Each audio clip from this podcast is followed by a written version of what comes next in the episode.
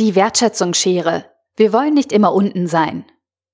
Ein Artikel von omnisophie.com verfasst von Gunter Dück. Wir wollen nicht immer unten sein. Niemand kümmert sich um uns. Die dauerhaft Benachteiligten beginnen Protest zu wählen oder gelbe Westen zu tragen. Unser Gesellschaftssystem wird instabil, weil, das will ich beklagen, es uns Menschen zu sehr nach reiner Leistung bewertet, um sie bestmöglich anzutreiben. Ja, ja, ich nerve Sie mal wieder zur Jahreswende. Unsere Leistungsgesellschaft agiert ganz zentral mit invasiv schmerzenden, vergleichenden Anreizsystemen. Jede Leistung wird genau gemessen und analysiert. Mitarbeiter werden verglichen und bewertet.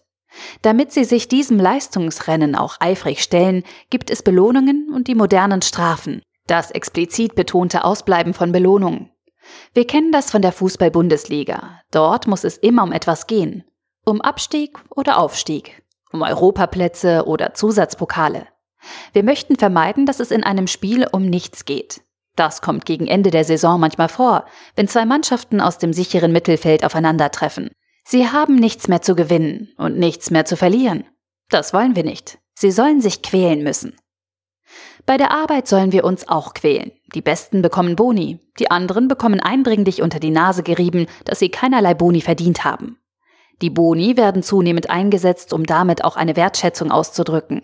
Wir teilen uns ein in Winner und Loser. Wir sind nicht mehr Menschen im Team. Die jetzigen Incentive-Systeme machen keine Hoffnung, denn die Berufe der Nachdigitalisierungszeit werden anspruchsvoller. Wir möchten uns als Kunden bestens beraten, empathisch umsorgt und gut verstanden wissen. Ärzte sollen nicht nur helfen, sondern Seelen streicheln. Rechtsanwälte nicht nur gewinnen, sondern Zuversicht für unseren Fall ausstrahlen. Neulich habe ich ein Foto gemacht. Der Kalida Shop in Mannheim sucht im Schaufenster nach charismatischen Unterwäsche- und Schlafanzugverkäufern. Wir sind aber nicht alle Seelentröster, nicht alle Charismatiker, Models oder Vertriebsgenies. Aber wir erwarten das zunehmend von unserem Nächsten, den wir immer bestens gelaunt in Servicestimmung sehen, weil er sich so arg über seinen Mindestlohn freut. Der Maroni-Röster sollte einen Bachelor-Titel in Kommunikation und Serviceerbringung erworben haben. Das ist alles nicht neu, aber nun schlägt die neue Zeit wirklich heftig zu. Immer heftiger. Wenn wir alle so viel von all den normalen Menschen verlangen, so viel, dass nur wenige liefern können, dann sind viele von uns dauerhaft unten. Wir sind heutzutage nicht wechselnd erfolgreich. Mal schon, mal nicht. Erfolg und Misserfolg wechseln nicht so sehr. Nein, wir sind oft lange oben und oft dauerhaft unten, wenn wir je einmal unten sind.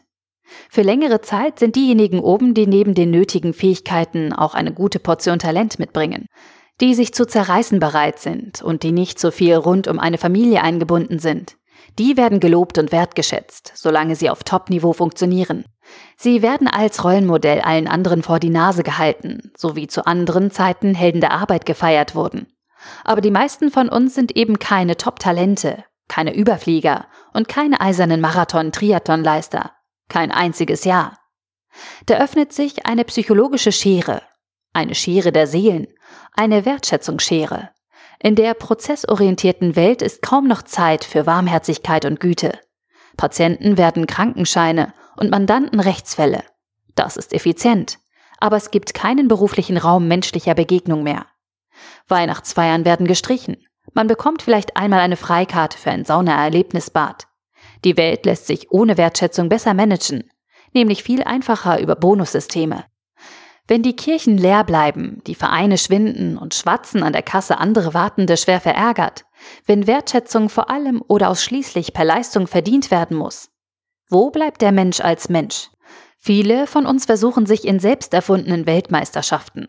Sie joggen messbar länger als alle anderen, posten unfassbar viel bei Instagram, essen nur Dinge mit einer bestimmten Farbe oder versuchen nicht zu heizen, damit sie die Erderwärmung verhindern.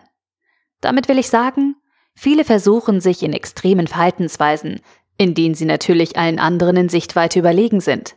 Das ist selbstfabrizierte Wertschätzung im Eigenmaßstab. Wertschätzungsersatz. Wem nicht einmal das gelingt, geht jetzt langsam auf die Barrikaden. Nicht immer unten sein. Denn das wird oft unaushaltbar.